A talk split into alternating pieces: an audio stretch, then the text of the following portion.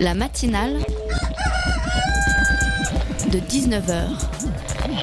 Et bah, c'est une émission qui parle de société, de politique, euh, Culture alternative. On va aussi parler de sport, euh, de gens dans la rue. et l'actualité en règle générale. On va peut-être parler des corbeilles à linge pas en osier d'Auvergne. voilà, il y aura, il y aura des invités. Des sociologues, des invités chercheurs. Les invités ne diront que des choses intelligentes. Ça va peut-être s'étriper un peu de temps en temps, mais La matinale de 19h, du lundi au jeudi jusqu'à 20h sur Radio Campus Paris.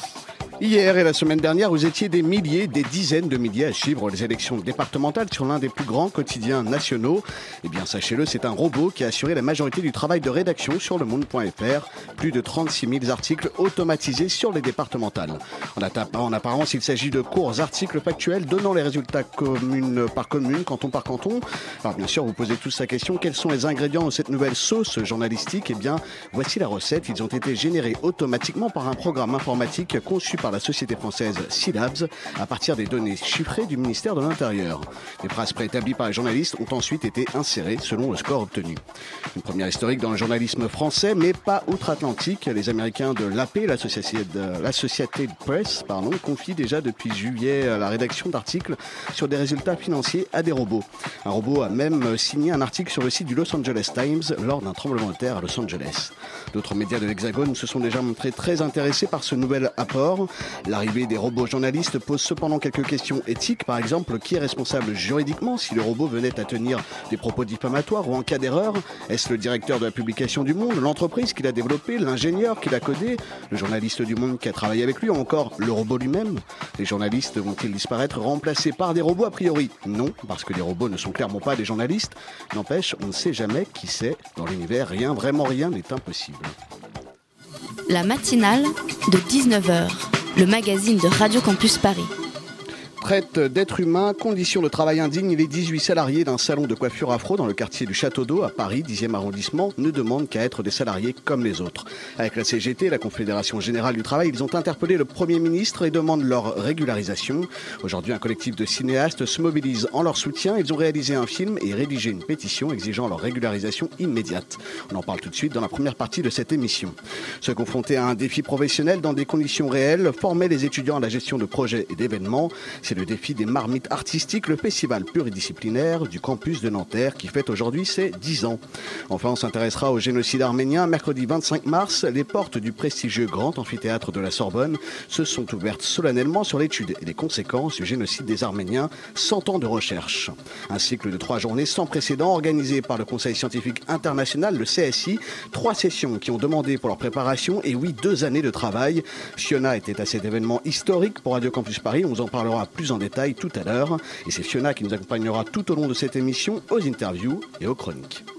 Monsieur le ministre de l'Intérieur, peut-on penser qu'aujourd'hui en France, des femmes soient encore victimes de la traite par de nouveaux exploiteurs, de soi-disant employeurs qui les font travailler plus de 14 heures par jour dans des conditions d'hygiène et de sécurité déplorables, sans réelle aération malgré des produits toxiques, pour 200 à 400 euros par mois quand elles sont payées? C'est pourtant ce que viennent de mettre au jour les coiffeuses du boulevard de Strasbourg. Oui, on peut parler de traite, quand non seulement on surexploite des êtres humains, mais qu'en plus on les prive de la liberté de circuler, voire d'exister en tant que personne, en profitant de leur situation d'étrangères sans papier. Voilà, et c'était Marie-Georges Buffet, hein, députée communiste euh, à l'Assemblée nationale le 16 décembre. Marine Poulain, vous êtes la responsable immigration de la CGT Paris. Laurent Cantet, vous êtes réalisateur et membre du collectif des cinéastes pour les sans-papiers. Bonsoir. Alors, cette Bonsoir. situation, elle touche 18 salariés, hein, pour la plupart euh, coiffeuses, coiffeurs. Ils sont nigérians, ivoiriens, chinois, sénégalais, burkinabés, maliens, guinéens. Ces salariés, donc, qui travaillaient au 57 boulevard de Strasbourg à Paris et ils étaient payés illégalement. Quelles étaient leurs conditions de travail, Laurent Cantet? Ouais, euh, leurs conditions de travail étaient euh, assez terribles, puisqu'effectivement, d'abord, il n'y avait pas vraiment de règles. Euh, elles, elles, surtout elles, travaillaient euh, parfois 7 jours sur 7, euh, 15 heures par jour, et surtout, elles n'étaient payées que euh, quand le, le patron en, en avait envie. C'est-à-dire Mm. que euh, il y avait normalement un, elle devait gagner, je ne sais plus, 40% du chiffre d'affaires qu'elle faisait rentrer. Euh, mais bon, évidemment, 400 euros par mois voilà, ça, pour 6 jours de travail, je crois. Voilà, c'est à, peu près, c'est à peu près les, moyennes qu'elles pouvaient espérer gagner. Et elles ne savaient même pas si elles allaient toucher le salaire, c'est-à-dire qu'apparemment mm. il fallait qu'elles quémandent. Il fallait quémander en plus pour avoir pour avoir euh, droit à, à ce salaire-là. Et, puis, euh, effectivement, les conditions de travail étaient, assez épouvantables dans des, dans, une, dans des lieux confinés, avec des, des solvants, des choses vraiment très, très, très pénibles à vivre. Euh, et puis surtout, ben, elles n'avaient aucun droit, aucune reconnaissance, puisqu'elles étaient sans papier, et qu'à partir de là, toutes les, toutes les exploitations sont, sont possibles. Quoi. Oui, et puis le lieu de travail, en plus, était réparti, je crois, en trois. Donc il y avait euh, d'un côté ceux qui parlaient anglais, de l'autre, euh, ah oui, c'était vraiment. Euh, c'est toujours, toujours beaucoup, beaucoup plus facile de diviser pour régner. Et c'est vrai que euh, moins les gens à l'intérieur de, du groupe pouvaient se parler, pouvaient communiquer, moins il y avait de chances de, qu'une, qu'une résistance s'organise. D'ailleurs, la grève a commencé le 22 mai dernier, donc en 2014. Comment, justement, avec toute cette pression qui, bah, qu'ils et elles ont enduré chaque jour, elles ont pu se mettre en grève? C'est bah, venu des travailleurs eux-mêmes? Totalement, ouais. c'est venu de, ça venu, c'est venu d'elle-même et de même, puisqu'il y avait euh, d'une part le fait qu'elle n'était pas payée euh, depuis euh, plusieurs mois, donc une situation en effet qui n'était plus vivable, des tentatives de division des, des gérants, puisqu'en effet ils payaient certains quand elle quémandait, donc en effet des tentatives de, de, friction. Et donc à un moment donné, les salariés ont commencé à protester, à se mettre les uns euh, et les autres en grève. Et là, c'est passé ce qui se passe très régulièrement à Château d'Eau, c'est-à-dire quand on voit qu'à un moment, un, mouvement de protestation est en train de naître, on organise une passation de gérance. C'est-à-dire que le 21 mai, avait été organisée une passation de gérance. Et en effet, le 22 mai est arrivé dans les locaux une personne que les salariés n'avaient jamais vue, mais qui s'avérait être le propriétaire du fonds de commerce mhm. et un ancien gérant, mais bon, elle ne l'avait jamais vu. Et il lui a dit voilà, bon, ben, je ne vous connais pas, je suis le nouveau, le nouveau patron ici.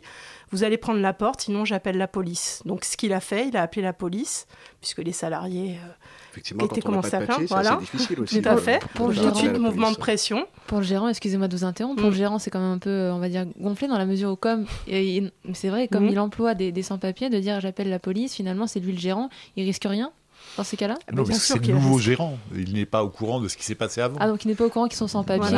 D'accord. C'était un jeu de rôle, c'est-à-dire qu'il disait, mhm. bon, ah, il s'avère qu'il avait été gérant. Mais comme il y a tout une, un système avec des gérants qui sont pour certains euh, juste sur le papier, sur les, sur, on va dire sur les documents officiels de la société, mais qui ne sont jamais visibles auprès des salariés, il est arrivé, mais les salariés ne le connaissaient pas et il a fait semblant de ne pas les connaître et donc d'estimer qu'elle n'avait rien à faire ici. Et les travailleurs ont réussi à obtenir euh, des contrats de travail. Comment ça s'est fait? Donc bon, elles ont, là, elles ont à ce moment-là décidé, euh, quand elles ont vu euh, que le, patron réagissait violemment à cette, ce mouvement de protestation, elles, ont, elles nous ont appelés, puisqu'il y avait déjà eu un précédent mouvement de grève sur le boulevard. Donc elles mhm. avaient nos coordonnées, nous ont appelés. De plusieurs mois. Voilà, exactement. Et donc là, il y a eu un premier mouvement de grève qui a duré, euh, du, qui a duré assez peu, finalement, du 22 mai jusqu'au 4 juin. Et le 4 juin, donc face à la pression euh, qu'il y avait, le, fameux nouveau gérant, mais qui avait été déjà gérant pendant 4 mois auparavant, a décidé de euh, signer les contrats de travail, donner des fiches de paye rétroactives, donc ce qui est important, puisqu'ils reconnaissaient leur statut de salarié. Ça permet la régularisation. donner des autres demandes d'autorisation de travail pour salariés qui sont des documents mhm. nécessaires à la régularisation, payer une partie des arriérés de salaire. Ils ne voulaient pas tout payer, mais sur la base du paiement à la tâche. Euh, donc ils ont ramené en 24 heures 24 000 euros en liquide dans un sac plastique, quand même, pour information. Ah oui, d'accord. Voilà. Ils, ils, ont ramené 18 000 euros. Il en manquait 6 000. Mhm. Donc en une heure, ils ont, rappelé les, ils ont ramené les 6 000 qui restaient dans, un petit, dans un sac plastique. Euh, D'accord. Euh, ça venait pas de la banque. c'est là que ça a commencé à avoir des choses qui nous ont paru un peu suspectes. Vous, vous étiez là déjà à ce moment-là Ah, on était présents, on assistait euh, d'ailleurs au moment où ils ont donné l'argent. Et c'était assez. euh, donc, ils ont donné ce qu'ils devaient, c'est-à-dire sur la base du paiement à la tâche. hein. Donc, ce vous, vous pouvez Donc, vous euh, imaginer, ouais. Donc, 24 les 000 euros. 40%, euh, Voilà, les fameux ouais. 40%. Donc ça faisait un bon moment qu'elle n'était pas payée, effectivement. Exactement. Ouais. Et donc euh, là, ça a été extrêmement violent. Les rapports aussi qu'on a pu constater, c'est que c'était des rapports extrêmement violents de domination Entre qui et qui? entre les patrons et euh, les, salariés. Mhm. C'est-à-dire qu'on était sur un rapport que moi, je n'avais jamais constaté dans des précédents conflits euh, du travail avec des travailleurs sans papier, des rapports qui étaient de l'ordre un peu du, même du proxénétisme. C'est-à-dire pour eux, c'était leur fille et ils ne voyaient pas de quoi elle se plaignait. Quoi. Et ça se concrétisait comment, du coup? Mais c'est-à-dire, c'est-à-dire déjà, ils, ils comprenaient même pas qu'elle réclame de l'argent. Hmm. C'est-dire que pour eux, c'était complètement. euh, Il leur faisait un cadeau finalement. ah, c'est-à-dire que ils- si elles n'étaient pas là, bah, elles seraient sur le trottoir. Ce, qu'il faut, ce, qu'il faut, ce que j'ai envie de dire là, c'est qu'effectivement, pour quelqu'un comme le patron, il est inconcevable qu'un qu'un travailleur sans papier, d'un seul coup, se mette en grève, s'expose euh, et, et revendique. Revendique ses Parce que, parce que dire, s'ils emploient des sans-papiers, c'est justement pour être, pour être à l'abri de ça. Et là, d'un seul coup, euh, ces 10, 18 personnes se mettent, se mettent à, à prendre ce risque-là. Ah, vous avez dit qu'il y avait des- un, un gérant qui est revenu, qui avait travaillé déjà auparavant pendant 4 mois. Comment ça fonctionne ce système en fait? Qui est euh, le gérant? Parce que ça fonctionne un peu. Il y a un gros boss et après il y a plusieurs petits gérants qui se, qui se relaient? Il y a, des, il y a deux, trois gros boss à Château d'Eau. D'accord. Nous, on a appris à connaître après une enquête. Il hein. faut bien expliquer à nos auditeurs, ce quartier, donc c'est un quartier où il y a énormément de salons de coiffure. Oui, il y a à, plus à l'image de. du 57. euh, Ouais, il y a peut-être plus. C'est vrai qu'il y avait un chiffre de 1500 salariés qui devaient euh, se trouver dans le quartier. Donc oui, il y a plus, du, du- plus de, on va dire, une- plus d'une centaine de, de salons de coiffure afro qui se Mm. côtoient sur le boulevard Strasbourg et les rues adjacentes. Et qui sont dans la même euh, situation ou... qui sont dans la même situation, avec un emploi massif et un recrutement massif de travailleurs en situation euh, euh, de vulnérabilité. C'est bien pour ça qu'on est sur la dénonciation d'un système de traite, c'est-à-dire qu'il y a un recrutement volontaire de personnes en situation de vulnérabilité à des fins d'exploitation. Et on a vu qu'il y avait donc des gros boss qui chapeautaient le quartier et qui mettaient en place des gérants euh, qui euh, géraient, on va dire, au quotidien les boutiques, mais qui étaient juste des hommes de main, on va dire concrètement, et derrière des personnes qui sont des prête-noms, c'est-à-dire des gens qui sont sur les papiers officiellement, mais qui sont là, qui servent de pare-feu en cas de en cas de, de risque. Mais ces personnes ne gèrent pas du tout les salons, c'est juste des personnes qui ont des CAP coiffure, puisqu'il faut un CAP coiffure pour être gérant de salon. Et on sait qui est-ce qui tient ces salons? Ceux qui les tiennent, oui, il y a d'ailleurs des noms qui sont sortis dans plusieurs journaux. hein. Mhm. Euh, nous, on en connaît euh, deux, trois. Bon, je vais pas vous donner les noms là comme ça, mais on connaît en effet euh, deux personnes. Clairement, il y a déjà une personne qui est, bon, qui est sortie dans plusieurs articles, qui est un, pa- un pasteur euh, autoproclamé de l'Église du christianisme céleste Mhm. et qui détient un grand nombre de boutiques depuis plus d'une dizaine d'années dans le quartier. Et euh, d'ailleurs avec des noms euh, à, con- à consonance assez euh, chrétienne. Et donc c'est l'Église du christianisme céleste c'est une secte. hein, il faut être très, très clair, c'est reconnu comme une secte. Et donc c'est quelqu'un qui fonctionne beaucoup sur la base de menaces d'ailleurs mystiques, qui fonctionne de manière qui, crée une véritable tension, une véritable situation de on va Ouais. dire, de, de domination dans le quartier par des, la base de On menaces. va y revenir justement Voilà. mais tout à l'heure, mais il y a eu des menaces de mort hein, Totalement, ouais. euh, à l'encontre des salariés et puis aussi des personnes qui soutiennent ces salariés, vous y compris. Ouais, on a été menacé de décapitation devant le salon de coiffure. Le jour où France 3, euh, d'ailleurs, tournait un reportage sur, euh, sur, le, sur le mouvement. Mhm. Donc un- on pense quelqu'un qui a été envoyé, d'ailleurs on a su euh, par qui, par un autre, par un gérant euh, du quartier. Et donc euh, cette personne nous, est venue nous voir en nous disant que nous n'avions pas à nous mêler de ce qui se passait à Château d'Eau et que si les images étaient diffusées, on viendrait, il viendrait nous chercher, euh, me décapiter, ainsi que toute ma famille. Et il a ajouté, je crois, hein, que les Blancs n'avaient pas à s'occuper de ce qui se passe dans le quartier. C'est ce qu'il a déclaré. euh, Totalement. C'est ce qu'il a dit, ouais. Et Laurent Cantet, vous, en tant que cinéaste, vous faites partie du collectif des cinéastes. Est-ce que vous avez été confronté à ce genre de problème? Vous avez reçu des menaces non, ou... non, non, parce que j'ai été beaucoup moins présent sur les lieux. Et, euh, non. Vous, vous avez l'impression qu'au niveau des autres salons, euh, voilà, on est dans une situation qui est quand même similaire? Il y a une parole qui a besoin de se libérer, euh, Alors qu'il y ait une parole qui ait besoin de se libérer, c'est un qui a fait. besoin peut-être d'une protection aussi pour se libérer. Bien sûr, c'est surtout ça. Il y a une demande de protection qui a été faite euh, à la préfecture de police. Elle a donné euh, suite. Cinq seulement euh, des salariés ont été régularisés euh, jusqu'à aujourd'hui et les autres ne le sont pas. Ce qui veut dire que la préfecture de police n'est pas sur une logique de protection, elle est sur une logique d'application de critères de circulaires qu'elle connaît déjà de, par cœur depuis des années. Et donc, elle ne prend en compte que le temps de présence sur le territoire des salariés.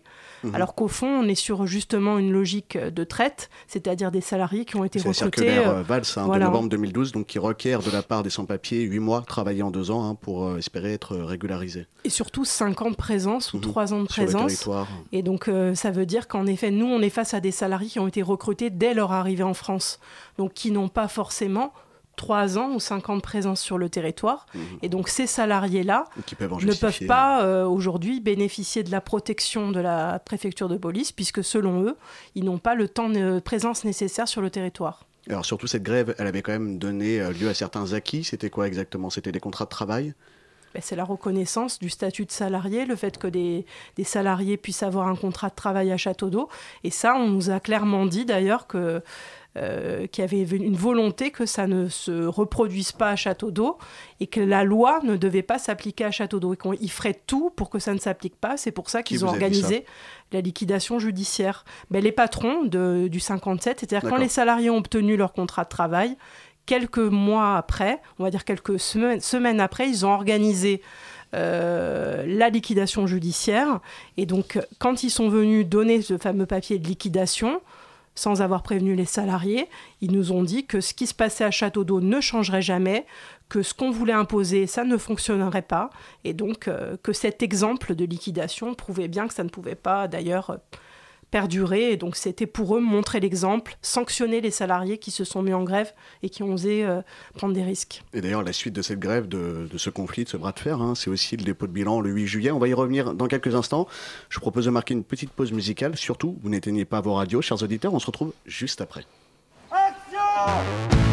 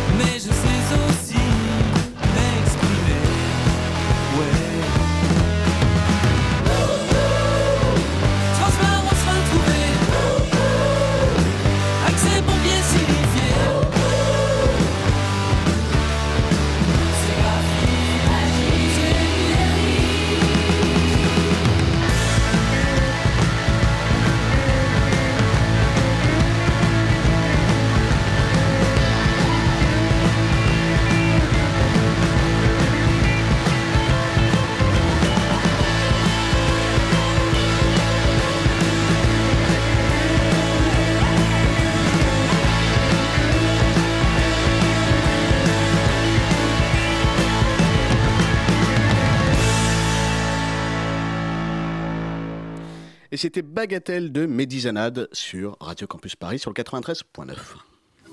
La matinale de 19h. Voilà, et on parle donc des 18 salariés du 57 boulevard Strasbourg-Saint-Denis euh, et du combat qu'ils euh, mènent en ce moment pour la régularisation de leur situation. Alors, Marine Poulain, hein, vous êtes la chargée immigration de la CGT euh, sur Paris. J'aimerais bien revenir un peu sur la situation. Le 8 juillet, donc, au terme d'une grève, le patron de ce salon de coiffure a déposé le bilan. Euh, ça veut dire aussi donc voilà une liquidation judiciaire qui met un terme aux droits gagnés par cette grève. Les contrats de travail sont cassés et les CERFA, hein, les formulaires administratifs euh, qui avaient été signés par l'employeur en vue d'une régularisation, ne valent alors plus rien. Qu'est-ce qui se passe à ce moment-là? Ben, c'est un signal extrêmement négatif qui est envoyé sur le, quartier Château d'Eau, c'est-à-dire qu'en effet, ces salariés qui ont osé se rebeller, qui obtiennent leur euh, la reconnaissance de leur statut de salarié, se retrouvent en effet brisés dans, leur, euh, dans leurs espoirs et dans leur, euh, dans leur élan de, on va dire, de sortie du, travail au noir. Mhm. Et donc, c'est vrai que là, elle décide de, à ce moment-là de se révolter, de dire, écoutez, quoi, ce système-là à Château d'eau, puisque c'est ce qu'on nous dit, euh, c'est ce qu'on comprend, qu'il y a un véritable système et que ces, ces patrons ne veulent pas qui est une sortie du travail noir, elles disent voilà, nous, ce système-là, on n'en veut plus, on ne veut pas retourner dans la clandestinité, et elles décident d'occuper, donc le 24 juillet au soir, quand on a, elles ont le document de liquidation judiciaire dans les mains, leur lieu de travail, jour et nuit, et donc c'est là que reprend la deuxième grève, et donc là, ça fait euh, huit mois que la grève a repris. Et alors pourquoi il y a ce dépôt de bilan? Ben, c'est une volonté délibérée de, on va dire, de. C'est le patron qui a volontairement. C'est le, le, patron, mais aidé, on va dire, de, des, autres. Ah, c'est une décision euh, commune, hein, puisqu'ils mhm. nous ont fait, clairement fait comprendre qu'en effet, ils ne voulaient pas euh, de ce SMIC à Château d'Eau, de ces 35 heures à Château d'Eau, mhm. de, cette, de ce respect du droit du travail à Château d'Eau. C'est-à-dire qu'ils ne veulent pas de salariés déclarés. C'est-à-dire que forcément, si des salariés euh, sont là maintenant déclarés à 35 heures avec un SMIC, forcément les autres vont vouloir l'être et ça brise aussi leur, euh, leur business aussi. Puisqu'en hmm. effet, ils ne payent pas de cotisations sociales, ils ne payent pas les salariés, ils ne les déclarent pas, ils ne payent pas le fisc puisqu'ils ferment, ils ouvrent les salons pour éviter euh, de payer euh, les impôts. Donc c'est vrai que là, mais forcément, ça, ça mettrait un terme à leur business. On est vraiment dans des situations d'esclavage, on peut le dire, d'esclavage moderne, de Totalement, oui. Nous, sait ce qu'on estime. On estime qu'on est sur un véritable système de traite et d'esclavage une plainte a été déposée pour traite, euh, d'êtres humains. Des êtres humains, ouais. Alors, le 6 novembre dernier, il y a le tribunal de grande instance de Paris qui a déclaré que les, les grévistes n'étaient pas expulsables des lieux. Pourtant, euh, euh, les travailleurs restent dans les locaux. Est-ce que c'est une façon pour eux de, finalement garder les lieux et être sûr qu'ils les retrouveront? C'est une continuité de la grève c'est une continuité de la grève, une, une, continuité de la visibilité de leur combat aussi. Parce que, les, parce que les gérants, demain, s'ils arrivent, même s'ils ne sont pas expulsables des lieux, les gérants, s'ils arrivent, qui veulent refaire quelque chose dans ce lieu-là, ils, peuvent, légalement non, il faudrait qu'ils se mettent en lien avec le propriétaire des lieux en tant que tel, hein, qui a remis son bail d'ailleurs en location, puisque maintenant sur la boutique il y a marqué alloué, c'est-à-dire qu'il a remis son bail en, location. Mais on sait très bien que dans le quartier, euh, voilà, ces propriétaires-là louent depuis des années des, salons à ces, à ces gérants en question, et il y a des copieux dessous de table d'ailleurs qui circulent. Alors, on, l'a dit tout à l'heure, mais comment est-ce que vous pouvez expliquer ça? Parce que finalement, c'est des travailleurs qui ont décidé de, voilà, de sortir du silence, de se montrer à visage découvert et de dire nous, on en a marre. Comment est-ce que, pourquoi est-ce qu'il n'y a que 5 salariés qui sont protégés aujourd'hui? Il n'y a pas des textes, il n'y a pas quelque chose qui peut, euh, au niveau de la loi, juridiquement? Ben, il se trouve qu'il y a effectivement des, des, des, des déclarations d'intention, de, euh, protéger les, les, les, les, travailleurs contre, le, contre la, traite, la traite justement. Enfin, de la part de qui? De, la, part, du gouvernement. Mhm. Mais que, euh, par ailleurs, il y a des circulaires très précises qui, qui donnent la, les condition d'une régularisation par le travail et que du coup, quand on en a besoin, on se raccroche à, on se raccroche à ça. Euh, là, moi, il me semble que dans le cas présent, on dépasse totalement le, la question même de, de, l'immigration. Mhm. On est dans, un, dans un, une, question juste de, dignité humaine, de, et puis... Et puis des pratiques aussi malhonnêtes. Et de pratiques malhonnêtes. La d'un système. Et, et, par ailleurs, enfin moi j'ai le sentiment que si un, un gouvernement comme le nôtre, dans un état de droit comme le nôtre, n'est pas capable de protéger les travailleurs qui travaillent sur notre territoire, euh, il, euh, il, passe, enfin, il, ne, il ne respecte pas le, le, son engagement. De, de, de... Et, et, là, j'ai l'impression qu'il y a quelque chose qui, qui dysfonctionne vraiment. Justement, parmi les politiques, parmi les membres du gouvernement, il n'y en a pas un seul qui a pris position en faveur des salariés du 57 si, il y, a eu des, il y a eu des prises de position plutôt encourageantes hein, parfois. parfois comment euh, euh, Cazeneuve avait été assez, assez encourageant une fois à l'Assemblée nationale en répondant à, des questions, à une question de, de, de, de Marie-Georges Buffet. Mhm. Et on a pu avoir le sentiment que, euh, voilà, que le, le, la question allait être réglée très rapidement. Mais c'était quand? C'était en décembre. décembre, ça, oui. Oui, parce que depuis, vous avez aussi alerté le ministère de la Justice. Il n'y a toujours pas eu de réponse? Non, il n'y a pas eu de. On va dire qu'il y a eu des, en effet des, des, des possibles. On a senti qu'il y avait quand même des positionnements euh, plutôt positifs. Il y a eu quand même pas mal d'élus aussi au niveau local que ce soit le, la mairie de Paris, il y a eu plusieurs vœux au, Conseil de Paris, le, maire du 10e aussi est assez euh, présent, qui est un maire euh, socialiste, mais aussi certains députés qui soutiennent activement. Et donc on pourrait, on, on, espérait quand même, et on pensait qu'on pouvait compter sur une volonté politique de régler la situation, parce que c'est vrai que tolérer un tel système, c'est vrai que c'est ben, complètement... c'est c'est nier les droits de tous les salariés. quoi. C'est-à-dire c'est accepter aujourd'hui une situation de traite en plein cœur de Paris. Et, couvrir une loi du silence. Totalement. Et entre les lettres ouvertes, les plaintes qui ont été déposées pour euh, du traite d'êtres humains, qu'est-ce qui va se passer pour ces 18 salariés si le gouvernement n'agit pas en faveur euh, de leur régularisation Il y a eu des régularisations déjà, non? Il y a déjà eu 4, 5, régularisations. mais pour les autres finalement. D'accord, donc il reste 13. Non, neuf. Non, parce qu'en effet, dans les hum, grévistes, mhm. dans les 18, tous, avaient, tous avaient été recrutés sans papier. Mais au moment où ils se sont mis en grève, mhm. déjà, quatre d'entre eux n'étaient pas, euh, avaient été régularisés depuis peu. Donc, ils se sont mis en grève parce qu'ils avaient vécu les mêmes conditions de travail mhm. et par solidarité avec les autres, mais ils n'étaient plus sans papier. Donc, c'est sur les cinq, euh, donc avec les cinq qui ont été régularisés, il reste neuf salariés à régulariser aujourd'hui. Alors en février dernier, il y a aussi euh, Malak Shabazz qui était sur Paris, qui est la fille de Malcolm X. Elle était là, elle a pris part aussi euh, à, ce débat, elle a apporté tout son soutien. Qu'est-ce qui a découlé finalement de cette rencontre? Peut-être que. Ben, c'était positif au moment de la rencontre. Hein. C'était euh, un moment de partage, un moment de, discussion très fort, un symbole aussi, puisque mhm. par rapport au combat que portait son père, cette, cette question de l'émancipation. Et puis bon, là, on est quand même sur une émancipation à la fois euh, dans un quartier, mais aussi une émancipation féminine qui est forte. Mhm. Euh, comme on le disait, comme je vous disais, ces rapports aussi, de mon point de vue, de domination masculine très forte dans le quartier Château d'Eau. Et euh, après, sur le plan concret, ça, rien ne s'est passé, on va dire, politiquement suite à ça. Si on, se, pas, si on ne se ment pas. Alors, il y a de nombreux rassemblements qui ont, déjà eu lieu. Donc, il y a un rassemblement qui est prévu demain euh, à 17h30 près du ministère de l'Intérieur, si je ne me trompe pas, euh, justement pour cette régularisation des, salariés du, 57. Euh, c'est accompagné d'une demande de rendez-vous auprès de Bernard Cazeneuve, ministre de l'Intérieur. Vous avez eu une réponse de Bernard Cazeneuve pour le rendez-vous? C'est vraiment après-demain, après la mobilisation, que vous en aurez une? Alors demain, donc ce sera place Chassaigne-Goyon, métro Saint-Philippe-du-Roule, ligne 9, je précise bien.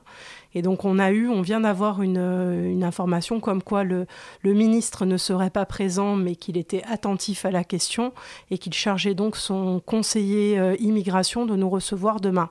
C'est quoi? C'est Laurent Quentin, c'est une, volonté de ne pas s'afficher, de ne pas prendre l'engagement public de la part du ministre?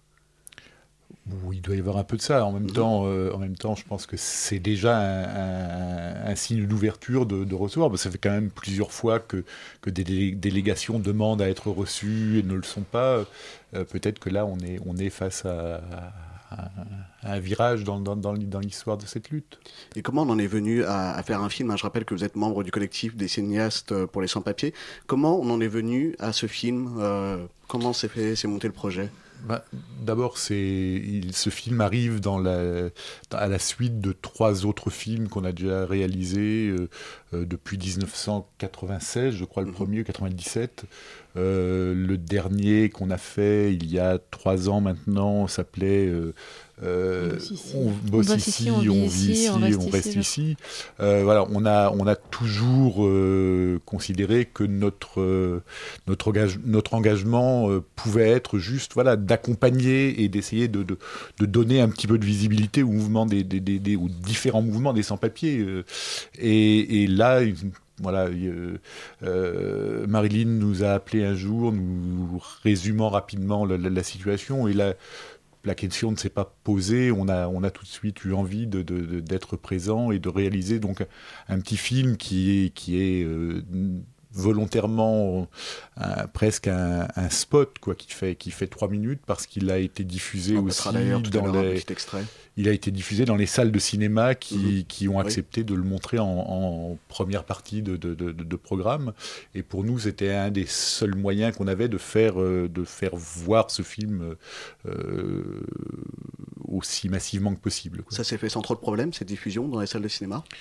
Oui, il y, a, tout un réseau de, de, de, salles, arrêts essais qui ont, qui ont tout de suite répondu euh, présent et qui ont, qui ont accepté évidemment de le, de le montrer comme ils l'avaient fait pour les films précédents. Et vous avez pu venir donc tourner dans le quartier, sur le lieu même de travail, sans problème, vous n'avez pas été dérangé Non, euh le, le, tournage s'est plutôt bien passé. C'était avec euh, donc les, les, les, les, grévistes interviennent d'ailleurs, une grande partie du texte de, de, leur, euh, de, leur, euh, de leur dialogue, si on veut, a été écrit par eux ou en collaboration avec eux. et ça a été non, un moment plutôt, plutôt très très agréable à vivre. Eh bien, je vous propose d'en écouter justement un petit extrait. Tu quittes ton pays quand tu n'as plus le choix. Pour fuir la guerre. Pour ne pas mourir. Tu pars parce que tu es homosexuel qu'on veut te tuer pour ça.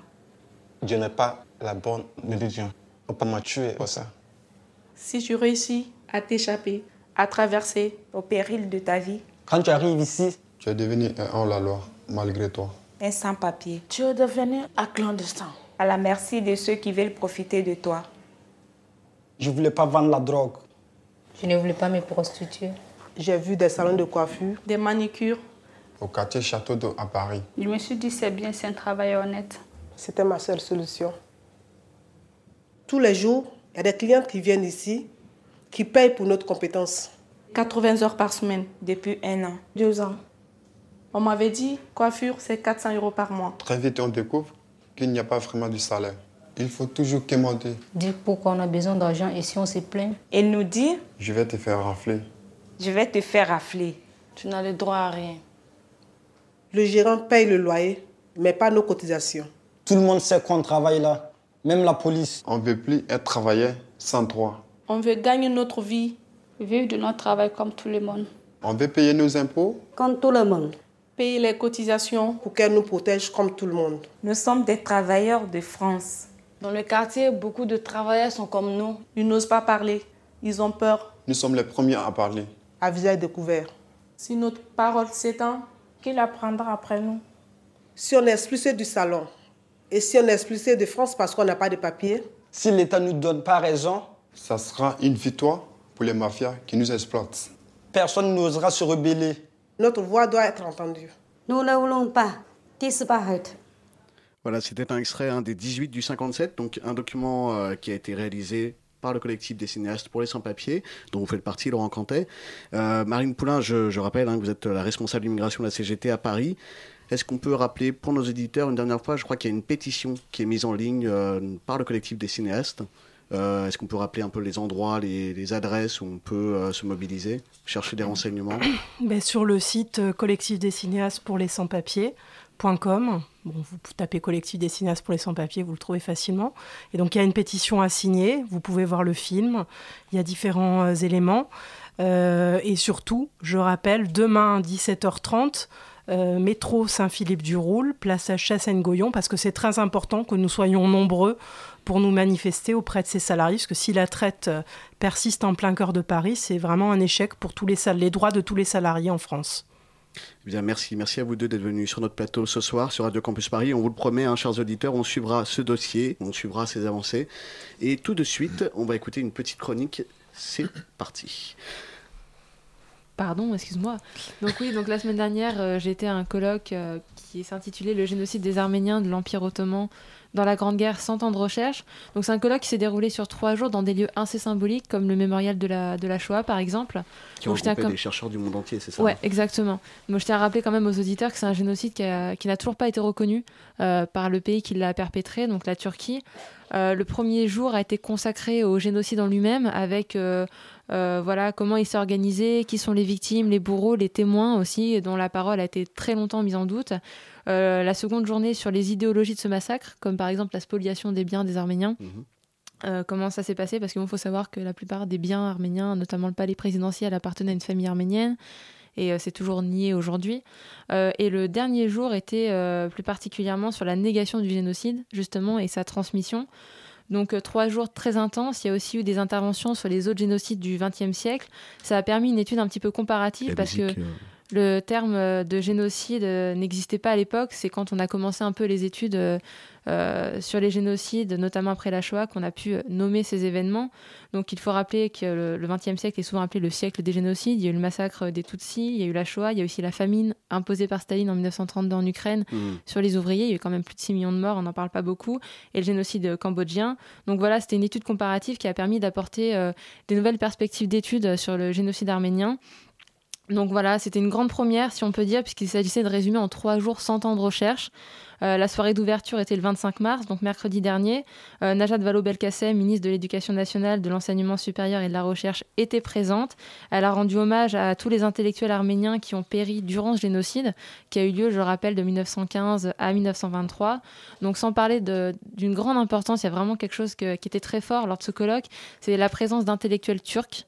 euh, parce que pendant ces trois jours, il y a eu beaucoup d'historiens du monde entier, arméniens, mais pas que, Il faut rappeler qu'en Turquie, c'est quand même un, un débat encore euh, Ouais, assez bah, c'est- houleux. c'était On a ça du à était, travailler, euh, à faire un travail d'historien, à revenir sur ces, ces événements. Ouais, c'était ça qui était très important enfin, à voir et à, à entendre parce que des historiens turcs étaient là. Euh, donc c'est ceux-là même dont les recherches sont contestées en Turquie, euh, qui sont soumis à des menaces. Il y a l'exemple de Taner Aksam qui a reçu des menaces de mort quand il y a quelques années il a reconnu et dénoncé le génocide des Arméniens. Il y a aussi la représentante du Conseil régional d'Île-de-France qui était là et qui a informé que le magazine Histoire, qui sera consacré au génocide arménien le mois prochain, donc en avril, euh, sera diffusé et euh, sera euh, donné dans les collèges et dans les lycées euh, pour que les élèves puissent mieux comprendre et soient mieux informés sur le sujet. C'est plutôt une bonne chose parce qu'il n'y a pas si longtemps, en 2012, il y a Ankara qui a un petit peu accusé le gouvernement français par rapport à l'éducation nationale d'avoir utilisé des documents non officiels pour Mhm. le programme dans les écoles. Euh, le gouvernement turc avait même dit à l'époque que les familles turques qui étaient en France, euh, qui scolarisaient leurs enfants ici, étaient un petit peu euh, choqués euh, qu'on enseigne des allégations à leurs enfants à l'école. Effectivement, c'était un sujet de friction entre les deux Ouais, gouvernements. tout à fait. Et donc voilà, et pour revenir au colloque, il y a Vincent Duclerc, membre de l'EHESS, qui était maître de cérémonie, qui a employé des mots très forts quand même. Il a dit La France contribue par là à racheter sa dette de ne pas avoir tout fait pour sauver les Arméniens et empêcher leur disparition de l'Empire ottoman. Donc c'est encore euh, une reconnaissance. Il a fallu attendre 2001, la loi euh, de janvier 2001, pour que la France reconnaisse officiellement le génocide. Donc ce colloque faisait partie d'une longue liste d'événements organisés à l'occasion de la commémoration du centenaire du génocide arménien qui va se dérouler euh, le 24 avril 2015. Mhm. Donc il faut savoir que tout a été organisé un petit peu en Turquie pour que ça passe inaperçu, c'est-à-dire qu'il y a plein d'événements qui ont été organisés en parallèle. Et puis bon, quand on voit certains chefs d'État, par exemple Barack Obama, qui préfère utiliser le terme de massacre plutôt que de génocide, histoire de pas froisser euh, le, président turc. Bon, enfin, voilà, si la Turquie reconnaît génocide, il faut qu'il revoie toute son histoire, absolument tout.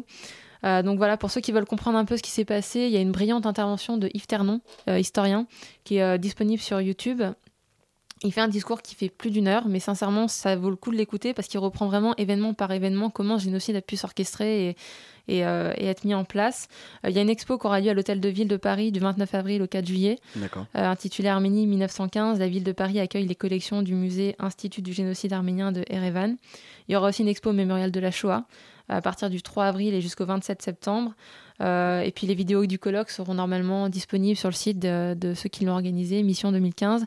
Sur, euh, donc euh, ça fait 2015.ccaf.info. et voilà.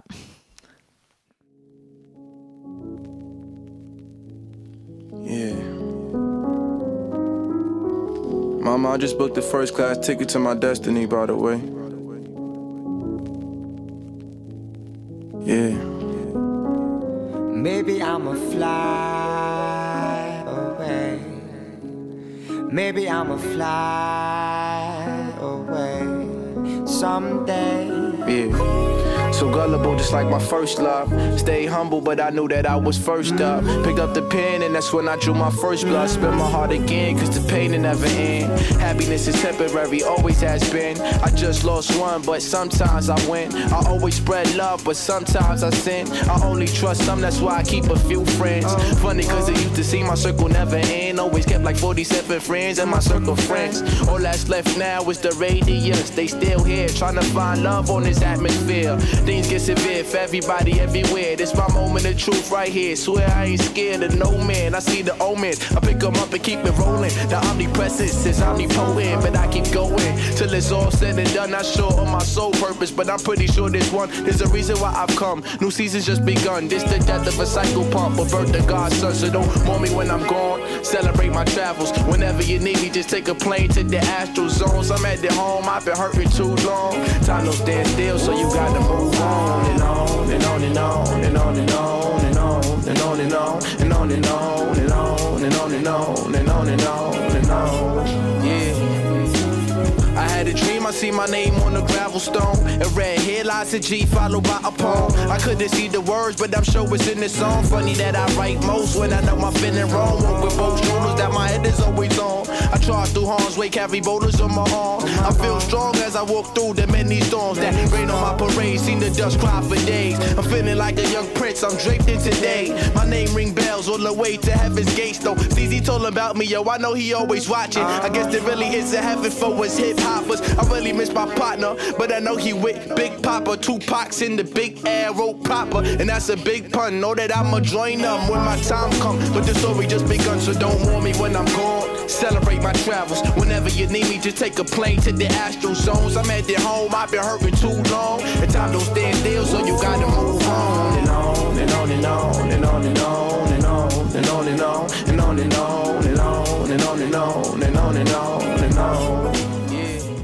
Et c'était On on On de Joey Ballas sur Radio Campus Paris. La matinale de 19h, le magazine de Radio Campus Paris. Du lundi au jeudi jusqu'à 20h. Et on va revenir sur un événement euh, assez atypique, euh, les- le festival des marmites artistiques. C'est un festival qui est mis en place sur le campus de Nanterre et qui fête euh, cette année ses 10 ans. Alors bonsoir, c'est l'association Hypotémuse hein, qui est à l'origine de ce festival, euh, donc hein, qui a 10 ans cette année. Comment il a été créé? Euh, il y a une- Ah, excusez-moi, on a un petit problème de micro. Il y a l'initiative des étudiants de Master 2, conduite de projets culturels et connaissances des publics. Euh, Garance Marcon, hein, on rappelle, vous êtes chargé de communication au Festival des marmites artistiques. Tout à fait. Alors, est-ce que vous pouvez nous présenter un peu ce festival? Alors le festival, en effet, il est né il y a 10 ans. Euh, à l'initiative de trois élèves. En fait, c'est un master où on peut développer des projets culturels. Au début, c'était un peu chacun fait ce qu'il veut, chacun développe son projet. Et ces trois personnes ont développé un festival d'art de rue, parce qu'à l'époque, euh, c'était un peu euh, une, initiative importante de développer des festivals de cette ampleur-là. En plus, sur le, campus de Nanterre, il n'y a pas beaucoup de, projets comme ça qui étaient sur l'art de rue. Il y a les arènes de Nanterre qui sont collées au campus, donc c'était vraiment idéal de, de créer ça. Et puis petit à petit, les élèves se sont dit que c'était un bon projet. Euh, le mémoire obligatoire a disparu et finalement, tous les élèves de la promo se sont mobilisés, font partie de l'association. Donc chaque année, ça change. hein. Euh, il y a une vingtaine d'élèves qui se mettent dans ce projet-là. Et C'est Master 2, conduite de projets culturels, je crois, et connaissance des publics. Voilà, un nom Ouais. bien long. Euh, en Comme effet, tous les Master et, 2 en général. Et chaque année, le nom change pour euh, ne- pour pas déplaire à l'université. Euh, donc, en effet, c'est le projet important. On a aussi une enquête de public pour avoir le côté connaissance des publics. Et cette année, euh, on voulait fêter les 10 ans, donc retrouver les artistes qu'on avait eu avant, euh, rassembler les élèves aussi, puisqu'on est une association, mais c'est un petit peu dur à chaque fois de refaire venir les gens. Donc, généralement, il y a les deux éditions précédentes qui viennent faire coucou, mais euh, c'est un peu l'enjeu de, ce- de cette édition laboratoire. Et il dure combien de temps alors ce festival? Alors généralement, ça dure entre deux jours, quatre jours. Donc nous, on est parti sur une durée un peu longue cette année. En même temps, on est sur, euh, on, on le fait un mois plus tôt que d'habitude pour des raisons euh, évidentes, parce qu'en fait, il y a beaucoup d'événements euh, sur le campus de Nanterre. Donc cette année, c'est du euh, 31 mars au 3 avril, donc ça commence demain à 8 h Le rendez-vous est pris. hein, voilà, voilà. Et euh, on le finit à Paris. Euh, c'est un choix euh, un peu historique parce qu'à chaque fois, on fait une soirée de clôture à Paris. On a Nanterre, on s'identifie aux élèves de Nanterre, on essaye d'avoir des œuvres pour eux, mais on veut aussi euh, montrer aux étudiants parisiens que euh, on a des projets qui euh, ont peut-être déjà, vus, mais Mhm. pas à Nanterre, pas dans un contexte euh, architectural comme celui-ci, euh, et que on a envie d'inviter les futurs élèves. C'est aussi un moyen un peu de, de recruter euh, les futurs futurs. master 2. C'est quelque chose qui peut s'ouvrir, hein, qui se résume pas donc euh, à Nanterre? Non, pas du tout. Et euh, même si euh, on, on- on a quand même une identité nantérienne, Ouais. euh, le but c'est tout le temps d'ouvrir. Donc là, chaque année, l'enjeu c'est déjà de pas rester simplement euh, dans un festival que pour les étudiants. On a 32 000 étudiants sur le terrain, mais on essaie aussi de l'ouvrir aux Nantériens, parce qu'il y a un espèce de, de fossé entre la ville et le campus, même si c'est ouvert. Mhm. Et après, on essaye aussi d'attirer les étudiants parisiens euh, qui eux-mêmes ont des projets euh, culturels, généralement dans leur master, ou même qui aiment bien sortir. C'est facile d'organiser ce type d'événement sur Nanterre? Pas vraiment, pas vraiment, parce qu'en fait, il y a énormément d'événements de plus en plus. Chaque année, il y a euh, des nouveaux festivals. Encore cette année, il y a des nouveaux festivals qui fait que on n'a pas pu le faire euh, à la période euh, Habituelle, hein. habituelle, fin avril. Le but, c'est de pas se marcher dessus et aussi de s'entraider. Donc, généralement, on fait appel à des associations qui existent sur Nanterre pour fortifier l'événement. Donc là, cette année, par exemple, on travaille avec Cola Plume, qui est une association de Nanterre. On a un soutien bénévole de la FEV aussi. Donc, on essaye à chaque fois de de pas se marcher dessus et, et de, de, de chacun se, se faire une communication réciproque. Alors, quelle forme prend ce festival? On retrouve quoi? On retrouve des, des films, du théâtre musique? Euh, au début, donc c'était que de l'art de rue, et puis plus, plus on a avancé, plus euh, ça s'est euh, diversifié. C'est devenu un festival pluridisciplinaire. C'est vrai que c'est un peu fourre-tout de dire ça, mais en même temps, chaque année, il y a vraiment euh, une ligne directrice qui se, qui se dessine. Cette année, on est dans le pluridisciplinaire. Malheureusement, on n'a pas vraiment de danse. Euh, on a des spectacles un petit peu dansés, mais c'est pas de la danse euh, à proprement parler. On a euh, des courts métrages, des longs métrages, du théâtre de la performance, des installations euh, végétales, euh, même à la un soirée. assez large. Voilà, donc on a vraiment des choses très différentes, d'où le nom euh, laboratoire, qui est aussi en mémoire du premier euh, nom du, du premier festival. C'était le nom du premier festival Le premier thème en tout cas. Premier thème Voilà. D'accord. Donc euh, on est sur ce côté un peu de recherche, euh, tant dans le, le côté pluridisciplinaire que euh, dans le- les formes qu'on présente, pas seulement parce que c'est des arts différents, mais aussi parce que on propose aux étudiants et aux artistes d'amener quelque chose qui n'est pas forcément abouti. Donc on va avoir des pièces de théâtre euh, qui sont euh, en cours d'écriture ou des choses comme ça. Alors pourquoi cette volonté pluridisciplinaire justement? Parce qu'il faut que ça soit quand même. Ça, représente, faut que ça représente les élèves qui sont sur le campus. Il faut que ça puisse toucher euh, un peu tout le monde, même les gens qui initialement se disent euh, je suis pas intéressé par l'art ou par la culture. Euh, on a des étudiants en droit, en économie, voilà. Donc le but c'est de surprendre les gens. Et je pense qu'on peut pas se cantonner à un seul art pour pour créer de la surprise.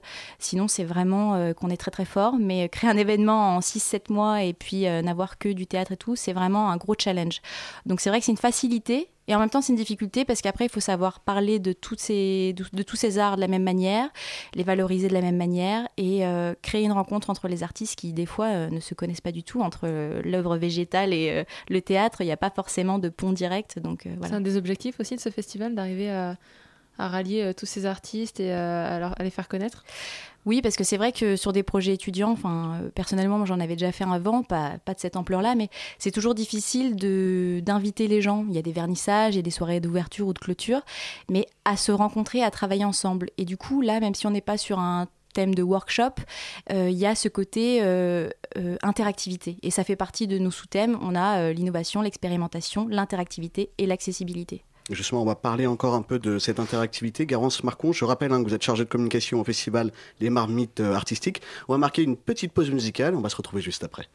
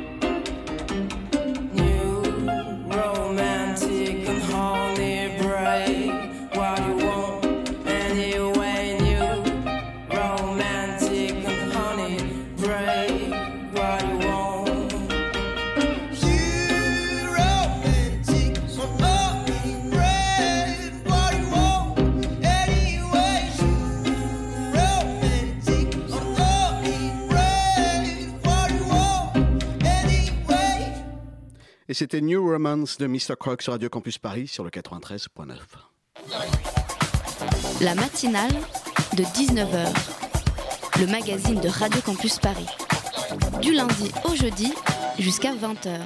Il est 19h53, vous êtes toujours dans la matinale de 19h et on s'intéresse aux 10 ans du festival Les Marmites Artistiques. Garance Marcon, vous êtes chargé de communication de ce festival. On a entendu New Romance de Mr. Croc. Je crois que c'est quelqu'un qui passe justement dans ce festival. Tout à fait. C'est un groupe qui sera à la soirée de clôture à l'international. Euh, c'est un groupe qu'on chérit beaucoup, que personnellement je suis depuis euh, quelques temps. Ils étaient au festival ici et demain.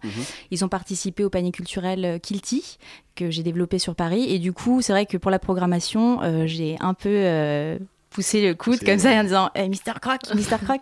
Et du coup, ils sont à la soirée de clôture avec le groupe Simon Says.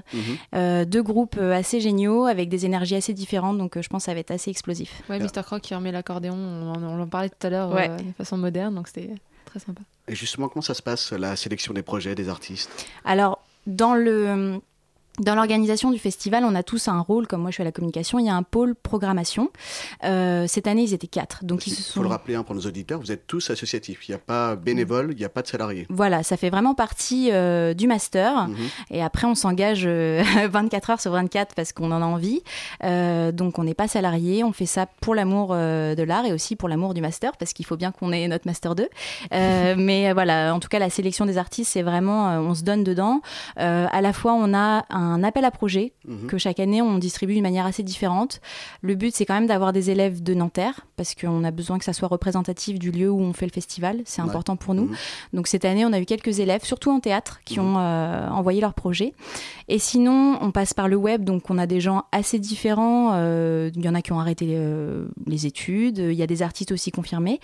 Et les quatre personnes qui s'occupent de la programmation se spécialisent. Donc il y en a une qui va être plus, par exemple, exposition et euh, un peu théâtre ou danse, un autre vraiment que théâtre, euh, une autre musique, etc. Chacun ramène ses influences et essaye de construire une programmation avec les thèmes qu'on avait choisis au début de l'année, donc le laboratoire, l'interactivité, l'expérimentation, l'accessibilité, l'expérimentation, etc. etc. D'ailleurs, la question de l'accessibilité, je crois que c'est par rapport au langage des signes. Comment euh, vous avez organisé ça? Tout à fait. Alors en fait, c'est parti de euh, l'initiative d'une élève qu'on a dans notre euh, promo, qui travaille pour une association qui valorise le cinéma pour les personnes souffrant d'handicap sensoriel. D'accord. Et c'est une question qui nous touche tous. Du coup, on s'est dit que dans la programmation, il fallait que ça soit aussi présent. Et à l'université euh, de Nanterre, il y a une association qui s'appelle En Diversité, qui, euh, essaye euh, de créer des projets, de, créer du lien entre les élèves. Et on s'est dit qu'avec le festival, c'était vraiment un bon moyen d'amener des gens de différents horizons pour s'intéresser à cette culture déjà.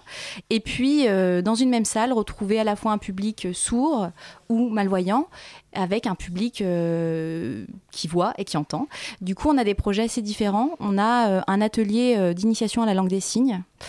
Donc là, c'est plus pour les gens qui, du coup, ne connaissent pas. Et c'est autour d'une discussion sur les activités culturelles du festival, avec un professeur sourd et un- une autre personne bilingue.